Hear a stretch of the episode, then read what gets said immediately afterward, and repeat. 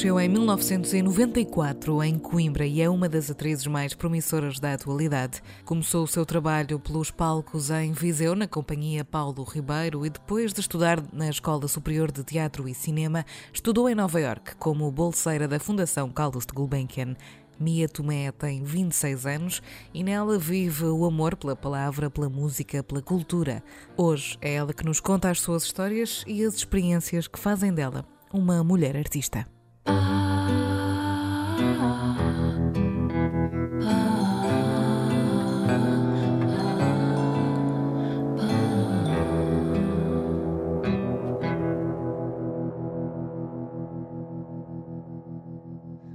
Às vezes é no meio do silêncio que descubro o amor em teu olhar. É uma pedra ou um grito que nasce em qualquer lugar. Às vezes é no meio de tanta gente que descubro afinal aquilo que sou. Sou um grito ou sou uma pedra de um lugar onde não estou. Às vezes sou também o tempo que tarda em passar e aquilo em que ninguém quer acreditar. Às vezes sou também um sim alegre ou um triste não. E troco a minha vida por um dia de ilusão e troco a minha vida por um dia de ilusão. Obrigada, Mia, antes de mais por esta obrigada. conversa bonita que espero que tenhamos, tenho a certeza que sim. E, e, obrigada também por este nosso encontro, olhos nos olhos, o mais parecido possível com isso, dado as circunstâncias que vivemos. Palavras tão bonitas para começar, tão necessárias também. Eu acho que essa vulnerabilidade é tão, tão precisa hoje em dia. Olha, que palavras são estas, minhas? São da Maria Guinot. Isto, na verdade, é o poema que ela escreveu para levar ao Festival da Canção em 84, mas hum, eu, eu, tenho muito o vício de ler muitas vezes as letras das canções, uh, porque no fundo elas são poemas, e às vezes acho que nos perdemos um bocadinho, uh, ficamos só na melodia ou na canção, esquecemos-nos de às vezes dar alguma atenção à palavra.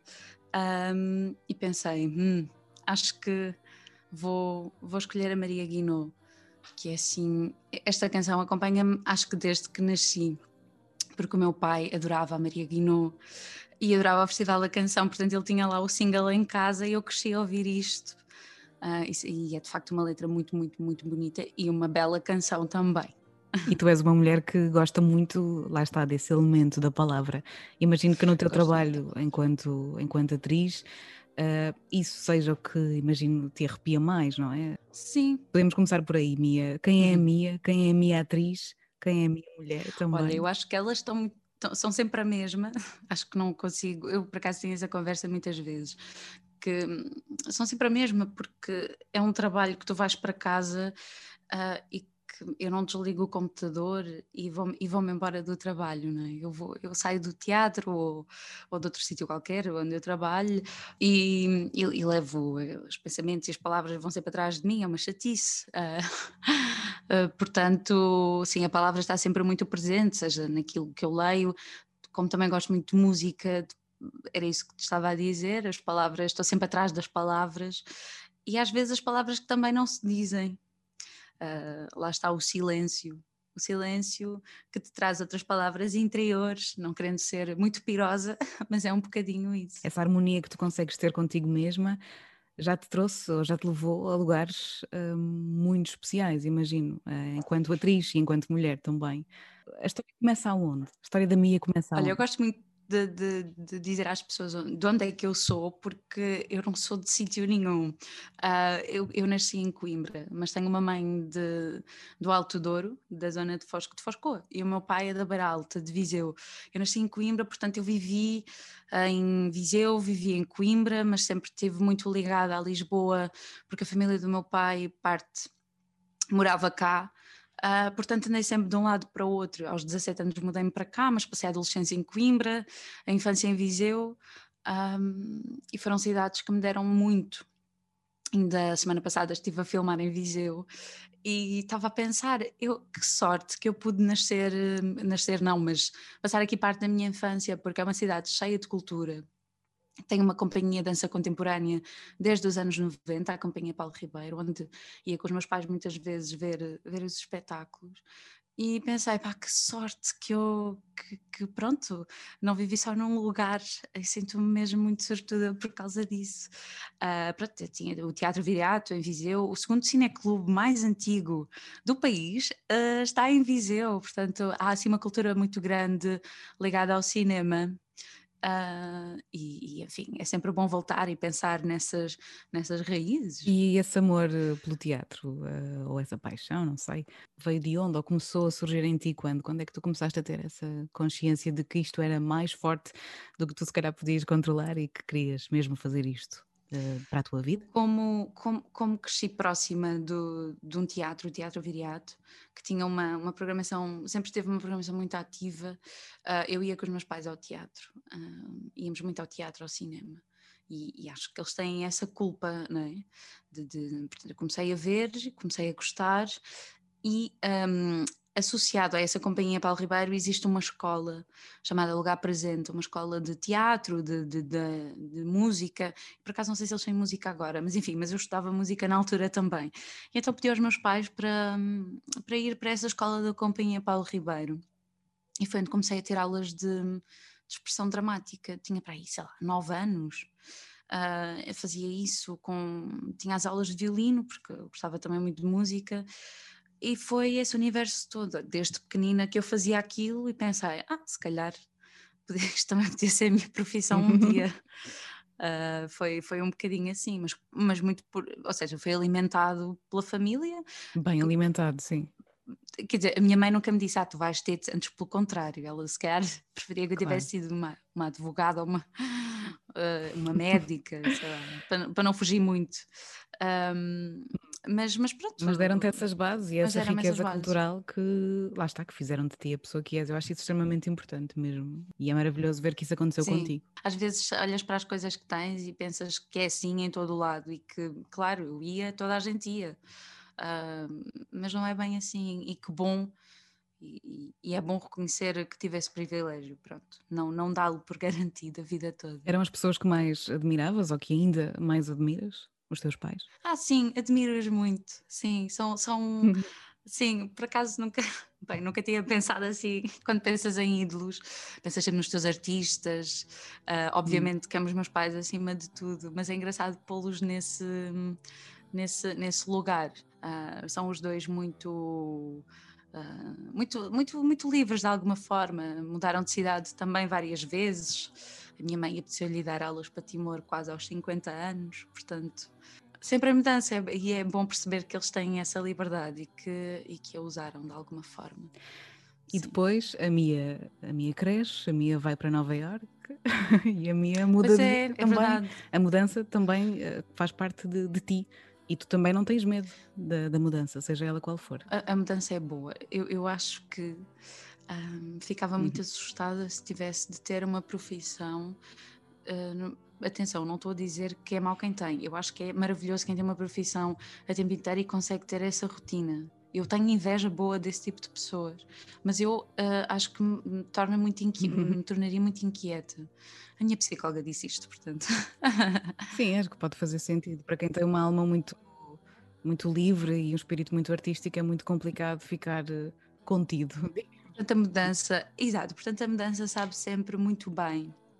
E o facto de também ter mudado, também eu mudei de, de cidade várias vezes e também isso me deu coisas uh, incríveis, né? As pessoas, conhecer pessoas, uh, conhecer escolas, conhecer professores, porque eu vim para Lisboa aos 17, 18, estava quase a fazer 18 anos, um, e, e, fiz aqui a escola, fiz, fiz a licenciatura no conservatório e o, e o, mestrado e depois espera aí que eu vou ali fazer uma pós-graduação a Alice Strasberg em Nova York e, e, e é saboroso. E, olha, já, já, não, já não faço dessas loucuras há, há uns três anos e já estou a sentir que já está na hora de ir dar uma volta a qualquer lado. Mas pronto, pandemia. Ficaste mais estável, entretanto, foi isso? Sim, sim, fiquei, fiquei. sim, fiquei, fiquei. Mas, mas, mas estou sempre a pensar onde é que, porque é tão bom podermos aprender, poder viajar. Aprendemos sempre quando viajamos, mas ter esse propósito da escola é é, é, bom, é bom, tem um, tem um gostinho especial. A tua independência fala sempre mais alto? Sim, sim, sim, penso que sim. É uma coisa que agradeço muito, até porque acho que também tive a sorte de ficar independente nova, né? os meus pais deixaram-me sempre ir estudar para onde eu queria. Agora queria estudar para Coimbra porque está ali a escola que eu queria. Agora está na hora de ir para o conservatório. Pronto, e tive, tive essa sorte de poder ser independente um, e acho que, que mantenho essa independência, sim. Como é que foi essa experiência em Nova Iorque e essas pessoas todas que tu conheceste? Esse, esse salto grande profissional que também, que também foi para ti, imagino. Como é que foi? Não só a experiência lá, como depois voltar para cá? Olha, eu, eu não fui, eu fui só um semestre, portanto foram, foi, foram quatro meses. Uh, mas Nova Iorque é uma cidade muito intensa, portanto quatro meses em Nova Iorque uh, dá para viver de alguma coisa. Um, eu estava muito entusiasmada por ir, porque já conhecia a cidade. Eu já já lá tinha estado também a namorar escolas e sítios onde eu pudesse complementar a licenciatura e, enfim. Uh, a Strasberg eu descobria, quer dizer, descobri, sempre ouvi falar daquela escola, não é?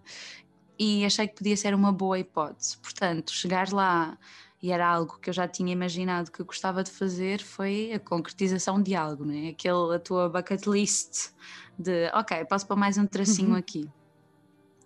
Um, e depois conhecer professores fantásticos, conheci professores e professoras uh, fantásticos um, que, que, que, tinham estado na, na raiz, não da escola, mas, mas praticamente, porque o senhor Lee Strasberg, quando fundou a escola, quis muito. Tem, tem, o método dele é muito respeitado, portanto, os professores que ele, que ele teria no futuro na escola seriam pessoas que também beberam muito daquele método. E tive ainda algumas professoras que foram alunas do próprio Lee Strasberg. Então, eu já não fui aluna do Lee Strasberg, mas tive ali uns professores que e, e, é engraçado esse, essa herança que eles também têm. E como é uma cidade, Nova Iorque é incrível porque tem tudo. Né? Tu sais e podes ir a um, um bar de jazz, podes ir ali ao Smalls ver uns músicos incríveis a tocar, podes ir à Broadway se, para, se estiveres nessa disposição. Também tens um, os cinemas mais independentes, portanto há um bocadinho de tudo dá para toda a gente e isso é fantástico. E depois voltar para cá? E depois voltar para cá, olha, eu, eu fui numa de, eu vou aqui fazer estes meses, aprender, porque quero muito aprender o método e depois volto para Portugal, porque eu, eu gosto muito de Lisboa e gosto de a ter como base. Não impedindo que eu vá ali dar, dar uma volta. Mas quando voltei, curiosamente, foi uh, o tempo mais difícil que eu tive uh, profissionalmente ainda há pouco tempo contava isso. Uh, quando cheguei, portanto, eu chego, eu estava em Nova Iorque e estava a escrever a tese de mestrado, porque eu ainda estava a terminar o mestrado cá. Uh, termino o mestrado, termino a pós-graduação lá e quando chego eu não tinha trabalho. Foi mesmo muito duro, porque muitas pessoas achavam que eu estava lá ou que me tinha mudado para sempre e que queria uh, tornar-me numa estrela da Broadway, enfim. mas, mas não era esse o meu objetivo, eu queria voltar depois de fazer a escola e, e queria trabalhar no meu, no meu, no meu hum. país, no meu e do, do, mundo, mas, mas estava disponível para trabalhar aqui e foi, foi duro, foi, tive assim cinco meses em que não aconteceu nada, em que eu tive hum. que ligar às pessoas e dizer eu estou em Portugal, eu quero trabalhar em Portugal. Uhum.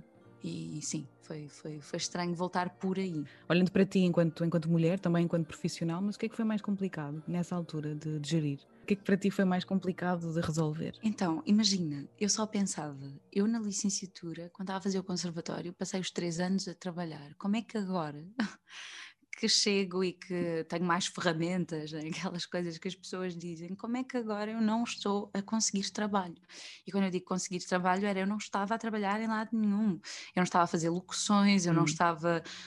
E obviamente contei com, com, com o apoio familiar, mas foi o mais difícil foi isso: foi como é que agora. Agora que eu tenho tudo e posso uh, fazer tudo com outra legitimidade, onde é, que, onde é que há espaço para mim? E a expectativa que tu pões uh, nos outros, neste caso na família, não é? Uh, pensava muito nisso. Bem, e agora o que é que os meus pais vão achar de mim? então foi muito, foi muito difícil lidar com isso, com, com, com a angústia.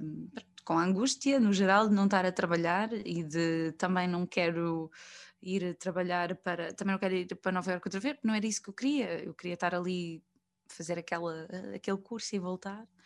Um, e pões-te em causa profissionalmente. Epá, se calhar eu sou hum. mesmo. Não sou assim tão. Se calhar não sou assim tão boa. Exato. Pensas nisso e estás sempre a pôr-te em causa. Mas, mas é uma profissão que te faz isso hum. sempre. Sim. Porque é, muito, é uma profissão intermitente, não é? E mais vezes estás em cena, outras vezes estás só a fazer locuções, outras vezes estás a fazer back vocals, outras vezes. Uh, e tem isso. E, mas ali foi mais à cara podre, né? Cheguei, ah, não, não há nada. Estavas a dizer uh, que nessa altura uh, perguntaste o que é que os meus pais vão achar de mim. Chegaste a perguntar-lhes uh, isso? Sim, sim, sim, sim. Lembro-me assim de dias mais, mais em baixo, de estar ao telefone com a minha mãe, ou mesmo com ela, e, hum. e de, de, de, falar sobre isso, ou, ou de dizer sou uma desilusão para ti, não sou. Pois, eu não, eu não presto, não é, mãe? Tinhas razão. Não, ela, ela, não, ela, puxava, ela sempre me puxou para cima. Às vezes, sempre, às vezes é um bocadinho dura comigo, mas não quando eu estou assim tão em baixo. Quando eu estou em baixo, ela puxa para cima. Ela só me puxa para baixo quando eu estou em cima e ela calma. Sim, ela equilibra, é como o mar, né? equilibra a temperatura das terras. Ela é tipo isso. É sempre bom ter alguém como o mar. Pois é, perto, pois é. Sem dúvida. O que é que é mais, ou o que é que tem sido, se calhar, mais diferenciador no teu percurso enquanto atriz? É o facto de seres mulher ou de seres uma rapariga com uma idade nova, seres uma rapariga nova, porque és, tens menos de 30 anos. Sobre, é, é, é uma ótima pergunta. um, ser mulher, eu acho que, é, eu acho não, tenho certeza que a história diz, está escrito, é mais difícil, é mesmo mais difícil ser mulher. E apesar de tudo, tu e eu já vivemos num, num lugar um bocadinho melhor do que era há 100 anos. Uh, nós já podemos votar, não é? Portanto, a coisa está um bocadinho melhor para o nosso lado. Com outras lutas. Exato, mas... outras lutas, obviamente, mas há outras que felizmente já estão ganhas. Uhum. Um, e esperemos que, que continuem assim, é? estão ganhas, claro. mas uh, vamos lá ver, não é? É para manter. É para manter. Uh, mas, mas ser mulher sempre foi, eu sempre, sempre achei isso, e tenho essa conversa com colegas minhas amigas minhas, não só colegas da área, mas de outras áreas, tu tens que provar sempre um bocadinho mais. Houve uma grande sexualização da mulher, seja no trabalho, seja, seja na vida. Uh, e, e, tu tens que provar, às vezes tu, ouves comentários ao longo da tua vida, ah, só conseguiste aquilo porque. Não, tu, tu, trabalhas, tu estudas, tu aprendes, tu conheces pessoas uh, e eu sinto que tens sempre que provar mais. Uh, e é verdade, durante anos uh, olhava-se para a mulher, a mulher não podia ter uma opinião. Tu abres hoje um jornal e tu, tu vais aos, aos, críticos de cinema. Quantas mulheres existem críticas de cinema nas, nas. E atenção, eu, eu adoro e leio sempre a crítica e, e gosto de ler, é uma coisa que particularmente gosto. Eu tenho uns favoritos, uns críticos favoritos. Mas, mas, tu pensas nisso, não é? Há, há muito menos mulheres e isto é, é, estatístico, existe, está na história. Em relação à idade, quando eu tinha, eu agora tenho 26, mas quando eu tinha 22 ou 21, uhum. pensava nisso e às vezes uh, achava que também tinha a ver com a idade. Um, uhum. E cheguei a mentir na idade. Foi? Sim, sim, sim, cheguei a mentir na idade. A dizer que eras mais velha. Sim, sim. Cheguei a trabalhar numa produtora de cinema a fazer direção de casting, ou também, eu também dou aulas desde muito cedo de expressão dramática, e às vezes em reuniões eu pensava, não vou dizer a estas pessoas que eu tenho 23 ou 22, não é? Uhum. Vou dizer sim, que tenho sim, és completamente... 29. Colocava a voz. 29, ali quase. Porque, obviamente, quer dizer, quem, quem me contratava sabia a minha idade, mas às vezes do outro lado, ai, é miúda, é miúda, a miúda não sabe. Uh, e às vezes a idade é um problema, então juntar, como, como tu disseste, não é? juntar. e às vezes a miúda sabe, isso é que é revoltante, uhum, não é? Uhum. Mas és muito posta em causa, eu, eu, sinto muito isso. Sim, sim, completamente. As mulheres são muito postas em causa. Pode ser um problema, sim, sim.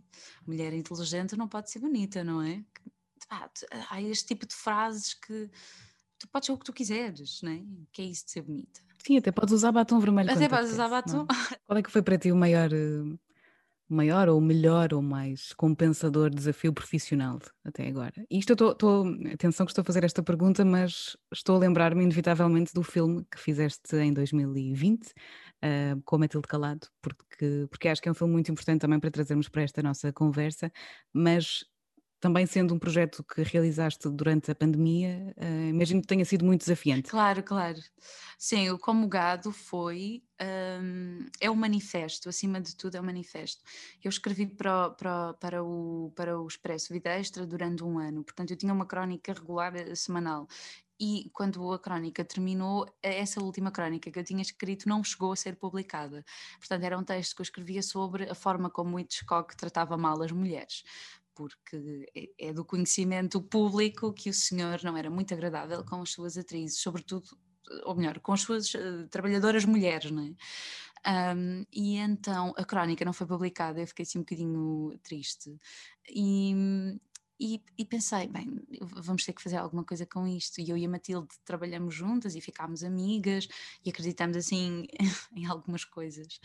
Um, temos coisas em que acreditamos em, em comum.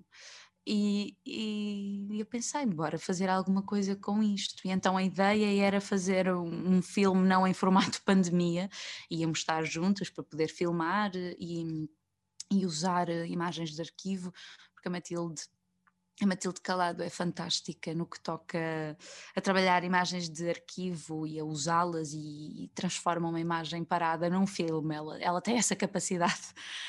Um, e a ideia seria essa: íamos encontrar-nos, falar do guião, porque a crónica estava em formato crónica, podia ser aborrecido para cinema, portanto, eu reescrevi. Ah, veio a pandemia e nós pensámos: vamos fazer isto na mesma, porque não é tempo de parar, nós temos as nossas profissões, este é um projeto independente, um, mas vamos fazê-lo porque mais, mais do que nunca é importante referir este tema. Uh, e atenção, nós somos as duas fãs das obras do, do Senhor Mestre Hitchcock. Nós não estamos a dizer não vejam os filmes, são horríveis. Estamos só a referir que o que acontecia naqueles sets de filmagens era muito desagradável. Então tu tens relatos de atrizes que mais tarde vieram, vieram falar uh, publicamente sobre o terrível que era trabalhar com, com ele. A atriz do, do, do Rebecca, que é um dos meus filmes preferidos dele, não me lembro agora do nome dela, uh, mas ela veio contar que durante a rodagem ele punha completamente louca, ele gritava com ela, tratava mal para pôr assim, no estado de, de ansiedade como se ela não fosse atriz o suficiente para poder fazer isso com uma técnica ou, ou de outra forma. Não é? A Grace Kelly mais tarde também vai falar uh, das, das, pequenas torturas e a esposa do Hitchcock, a Alma, acho que é a Alma, e ela escreveu com o Hitchcock uma série de filmes. Ela não está acreditada em nada. Ela não está acreditada em, em filme. Era propriedade dele. Era propriedade dele, portanto, portanto, é o nome dele e, e isto claro. aconteceu. Portanto, sim, esse filme foi muito desafiante e achámos que, que, que seria pertinente falar dele. Ainda por cima é um, é um, hum. um meio que nos, que nos liga ao cinema. Um, portanto, decidimos fazer isto. É um pequeno manifesto, mas estamos muito ansiosa de o mostrar e, sobretudo, de gerar um diálogo um, sim, porque o filme estreou o ano passado, exato, em 2020, no final de 2020. Sim, sim, sim, em novembro, e há planos no fim para de 2020. que uh, possamos todos vê-lo brevemente, é isso? Sim, ele vai fazer o seu percurso nos festivais, okay. um, alguns lá fora, outros cá, vamos revelar em, em breve. Hum. Uh, outros, alguns festivais tiveram de ser adiados por causa do Covid, um, e depois há de ir para a TV. Para já acho, acho louvável que, que, tenhas persistido perante o facto da crónica não ter sido publicada e ainda assim uh, ser preciso ler as tuas palavras ou ouvir a tua voz de alguma maneira. Acho que, acho que isso revela muita persistência uh, da tua parte, também da, da Matilde, depois no facto de terem persistido para fazer o filme mesmo com a pandemia. Isso, isso é persistência, não é teimosia. Portanto. Um, é isso que importa combater, ou seja, podemos usar nós a nossa persistência, uh, os nossos valores, a nossa força para seguirmos em frente naquilo que realmente queremos, sem deixar uh, de falar naquilo que realmente importa. Podemos usar aquilo que pode não ser tão positivo em nós para fazer algo positivo pelos outros ou pelo mundo? Eu acho que sim, eu acho que sim, acho que, que acho que sim. E tu ah, estavas a falar Estavas a falar de teimosia também, que, que, não é teimosia, é persistência. Acho que a persistência com um bocadinho de teimosia, às vezes, acho que dá ali um, uma bomba espetacular, para, um bom ingrediente para trabalhar. Sim, a Matilde também é uma, é uma mulher muito persistente, também uh, ainda não tem 30, um, também muito lutadora e muito focada naquilo que quer. Lá está, as mulheres no cinema também ainda não têm a credibilidade que um homem tem. É verdade, eu não, não estou a inventar. Um, basta ver quantas diretoras de fotografia, felizmente começas a ver mais.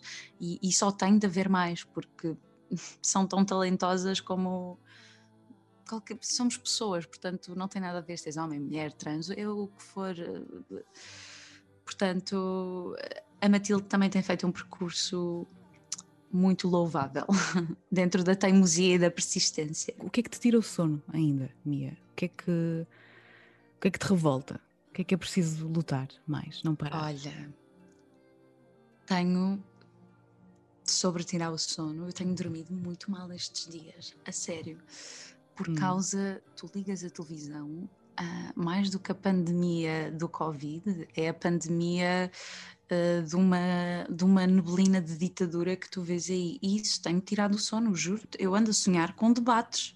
Eu andei esta semana, semana passada, a sonhar com os debates hum. e o quanto aquilo me estava a enervar.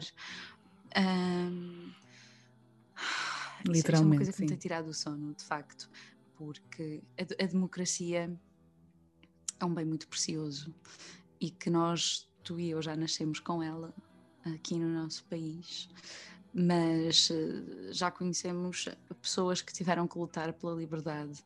E é uma coisa que eu, que eu prezo muito eu, eu não lutei por ela, eu já nasci com esse privilégio e, e não, não me apetece que sujem o trabalho das pessoas que lutaram por ela.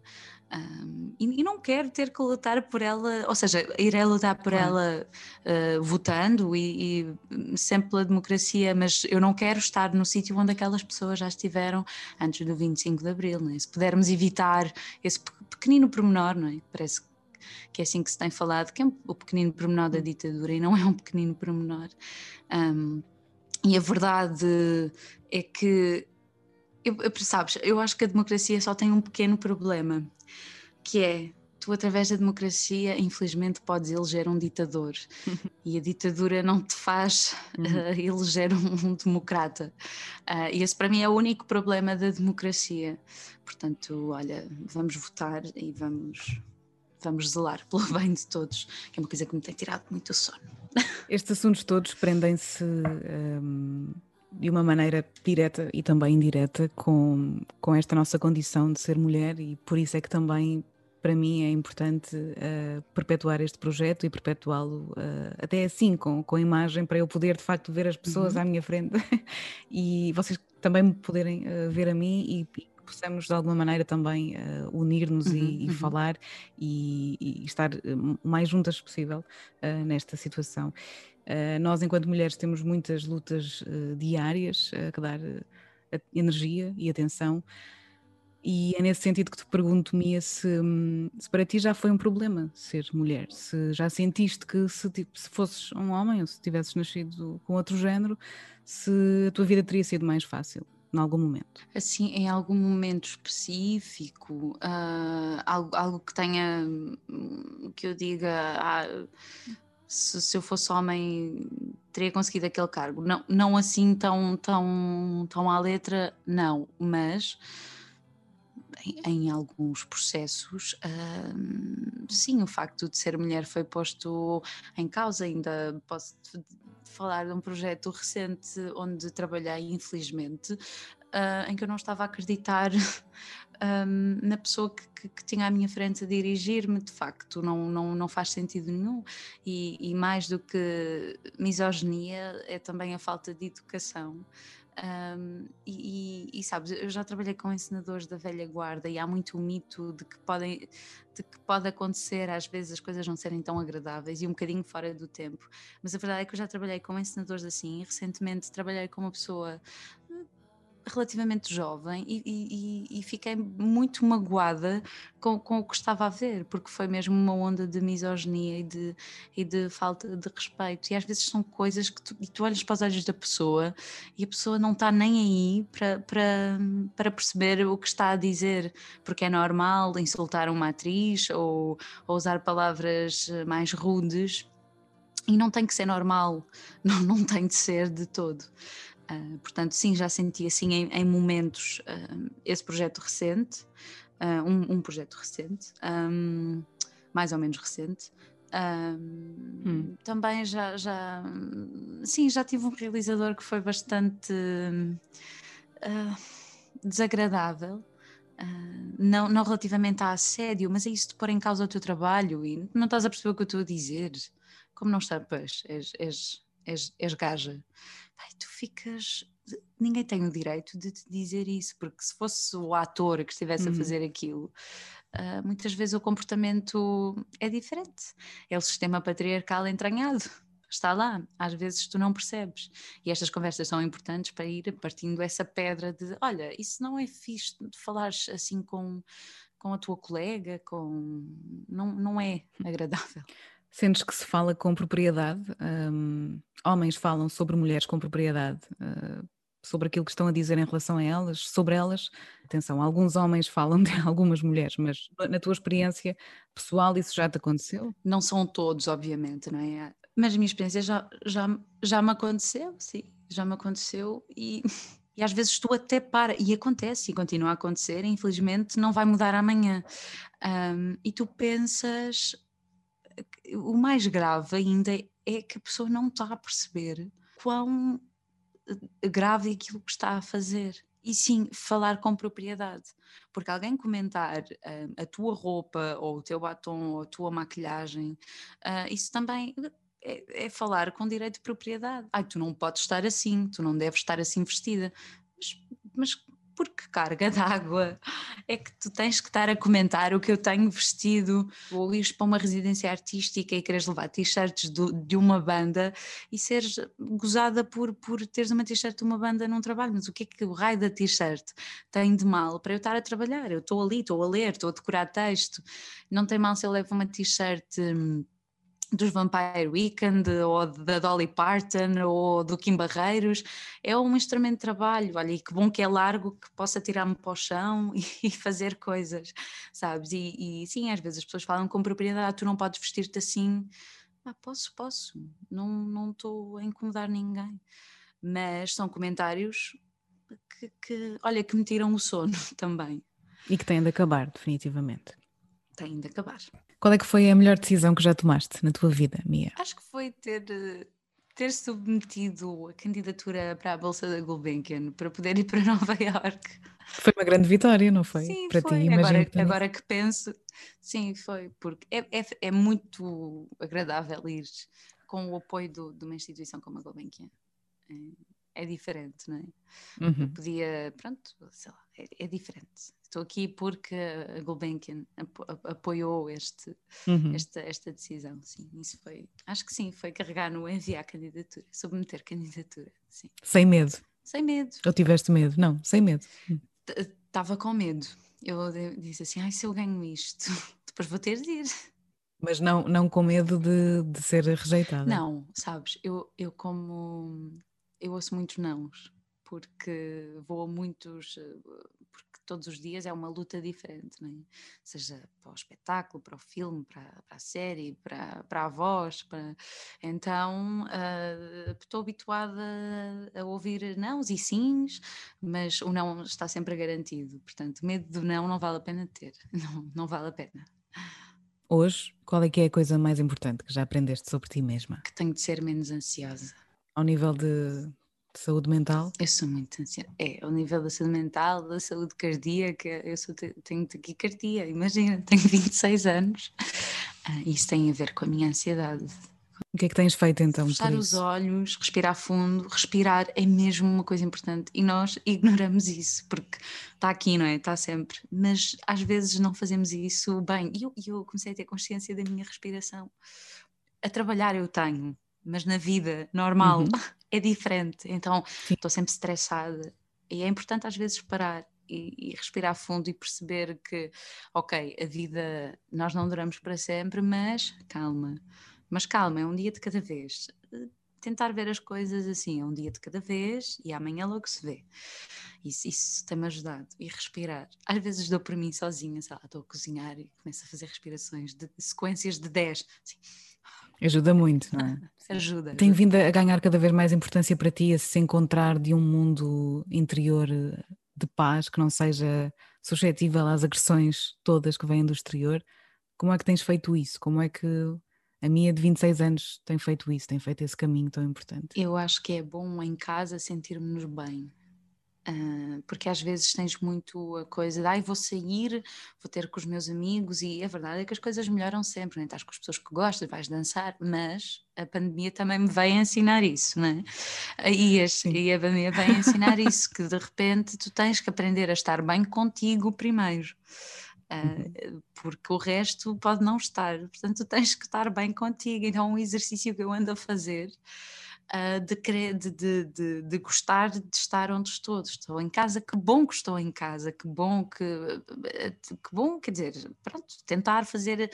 De, de, estar bem no sítio onde estou e, ou tentar aprender alguma coisa no sítio onde estou. Estás na rua, está frio e perdeste o autocarro. Ai, pronto, tentar lidar com a situação de uma forma. Pronto, não era para ser aquele autocarro, é, tinha de ser assim. Oh, Mia, dizias que um, estás habituada a ouvir eh, muitos nãos e, e, por isso o não não é, não é um problema. E dizer o não? Quando era mais nova era mais difícil dizer não. Depois vais aprendendo que dizer não é tão importante como dizer sim. E que às vezes uh, é mais importante dizer não, não é? Porque a decisão faz mais sentido se não for feita ou se disseres um não. Mas, mas lembro-me quando era miúda tinha muita dificuldade. Imagina, às vezes ah, de, de, os amigos que te pedem favores e às vezes às vezes não, não, não pode estar a 100% para todo o lado, né? todas as vias não podem estar abertas uh, e pronto, tive que aprender a dizer, a dizer não, olha, às vezes custa muito dizer não a trabalhos, mas tu também tens que, que, que te pôr no teu lugar, seja para o bem, para cima ou para baixo, né? e às vezes oh, às vezes é importante dizer não. Recentemente tive que dizer não a um trabalho e fiquei assim um bocadinho triste. Era um projeto que achei, achei, achei que podia ser uh, interessante para mim, mas infelizmente uh, não por culpa da, da, produção, mas não estavam, as condições não seriam as tabuladas e então eu tive mesmo que dizer que não. Mas ficou mas ficou muito. Mas fico triste e custa dizer não. Acho hum. que se calhar agora custa mais dizer claro, não. Claro, uma questão de princípio. Foi, tão, foi, foi tão calejada ao longo da vida. E o que, é que, o que é que os outros já te ensinaram? O que é que tu já aprendeste sobre os outros? Se calhar são duas perguntas diferentes. Olha, um, a, ter, a ter esperança. Sim, já aprendi muito isso com, com, com algumas pessoas em particular e às vezes sem elas saber, sem elas saberem que, que me estavam a passar isso. Mas a esperança é uma coisa muito importante e já tive assim, pessoas que, que me salvaram com, com essa aptidão de passar esperança, sim. E a esperança também é uma coisa que se aprende, porque a ter esperança. Hum. Porque cada dia é um dia, não é? E às vezes acreditas mais ou menos em ti. Confiar no universo, é isso? Sim, confiar no universo, confiar, há, uns chamam-lhe fé, outros chamam confiar. Eu gosto de chamar fé também e confiança, uhum. também gosto de chamar universo. Sim, confiar é importante. É importante, nós, o mundo está feito para confiarmos. Tu passas num semáforo e tu vais confiar que a pessoa vai parar porque está verde para ti, pessoa peão. É, porque confiamos tão facilmente num semáforo e tão. Pois. De uma forma tão difícil em, em nós mesmos ou no É verdade, às vezes parece que confias mais no outro né, do, que, do que em ti, mas a confiança e a esperança também te traz alguma confiança depois para ti e é fundamental ter confiança em ti próprio. Mia, é o final da nossa conversa. Uh, pedido para trazeres um livro também um disco e ainda uma canção para fechar esta nossa conversa. O livro está aqui, olha. Uh, pá, eu adoro a Patti Smith. Eu não sei se já alguém trouxe este livro ao teu podcast. Eu não ouvi todos os episódios. Ah. Já, já, sim. A Silvia trouxe o ano do macaco, sim. É um belo livro. E eu quis trazer do, de uma autora, por acaso eu neste momento estou a ler um do José, do José França, José Augusto França. Pensei, estou a ler esse, mas queria falar do da Petty, porque li-o li em setembro ou outubro e, enfim, é um livro que está cheio de presságios e a Patti Smith é uma grande inspiração uh, porque ela foi tudo, foi e é tudo, mas foi tudo o que ela queria ser e passou por tantas, foi da poesia, foi do teatro, ela chegou a fazer um espetáculo na Broadway, isto é espetacular, um, ah, há muitos anos. E então pensei que seria uma boa sugestão. Depois, olha, o álbum, que é o disco que eu pensei, eu não o tenho em vinil, uh, ainda espero vir a ter, que é o último disco da Lorraine, o Morning and Melancholia. Estou muito apaixonada por esse por esse álbum. Ela, é, ela é fantástica, tem assim um, um gostinho country uh, e, e, ela podia ser assim uma neta do Bob Dylan, estás a ver? Assim uma coisa folk, country, muito, muito bonito. E ela escreve muito bem. Fiquei, uhum. foi a minha crush de 2020 esse álbum. E para terminar, a canção que eu pensei é canção, uma canção da Dolly Parton, que é uma das minhas musas. Eu amo a Dolly Parton. Ela é, uh, pá, ela é uma grande cantautora e às vezes acho que também é muito subvalorizada. E, e a canção que eu trouxe é uh, Just Because I'm a Woman. É uma canção que fala precisamente sobre não é por eu ser mulher que os teus erros uh, são, são menos valorizados que os meus. Portanto, eu acho que ela tem assim umas, uns rasgos de, de, de, feminista dentro do seu género e da sua época e do sítio de onde ela vem, que é o interior da América. Uh, mas acho que as canções dela têm muito, muitas dessas canções têm muitos rasgos feministas e de estou-me a colocar como mulher, mulher, sou uma mulher loira, bonita, com formas, eu componho canções Uh, sou uma cantautora do caraças e pá, deixem-me fazer a minha vida. Não é por eu ter uma peruca loira ou por, por uh, usar cintas e ser super elegante que não vou poder ser a grande artista que sou. Portanto, olha, é essa canção que eu deixo para vocês. Muito obrigada, Mia, por ter estado connosco via Zoom e obrigada pelas tuas histórias, pelas tuas partilhas e por teres tirado este bocadinho para estares aqui. Obrigada, eu. Que bom conversar contigo. Já foi dos melhores dias de 2021.